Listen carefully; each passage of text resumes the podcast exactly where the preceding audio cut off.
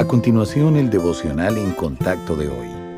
La lectura bíblica de hoy comienza en el versículo 17 de 1 de Samuel, capítulo 10.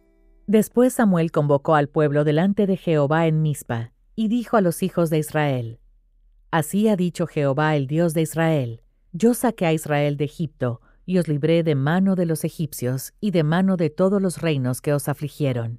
Pero vosotros habéis desechado hoy a vuestro Dios, que os guarda de todas vuestras aflicciones y angustias, y habéis dicho, No, sino pon rey sobre nosotros. Ahora, pues, presentaos delante de Jehová por vuestras tribus y por vuestros millares. Y haciendo Samuel que se acercasen todas las tribus de Israel, fue tomada la tribu de Benjamín. E hizo llegar la tribu de Benjamín por sus familias, y fue tomada la familia de Matri.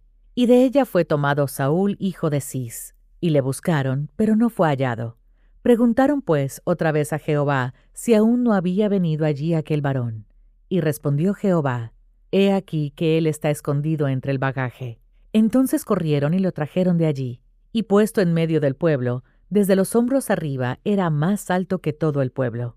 Y Samuel dijo a todo el pueblo, ¿Habéis visto al que ha elegido Jehová, que no hay semejante a él en todo el pueblo? Entonces el pueblo clamó con alegría diciendo, ¡Viva el rey! Samuel recitó luego al pueblo las leyes del reino y las escribió en un libro, el cual guardó delante de Jehová. Cuando los israelitas exigieron tener un rey como todas las demás naciones, Dios se les dio a Saúl. Él era justo lo que la nación quería, un hombre impresionante que sobrepasaba a los demás. Es probable que Saúl haya comenzado con buenas intenciones, pero pronto se desvió del camino y su carácter comenzó a erosionarse por su desobediencia a Dios.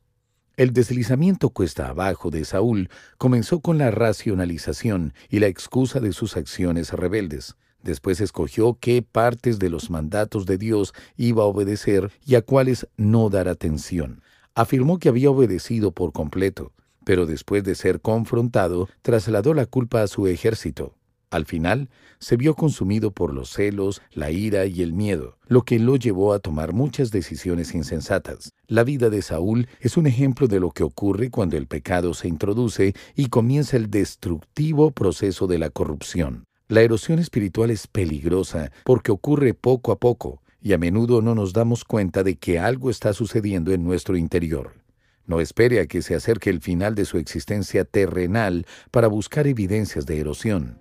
Revise su corazón con regularidad para asegurarse de que su alma está limpia de la persistente y destructiva presencia del pecado.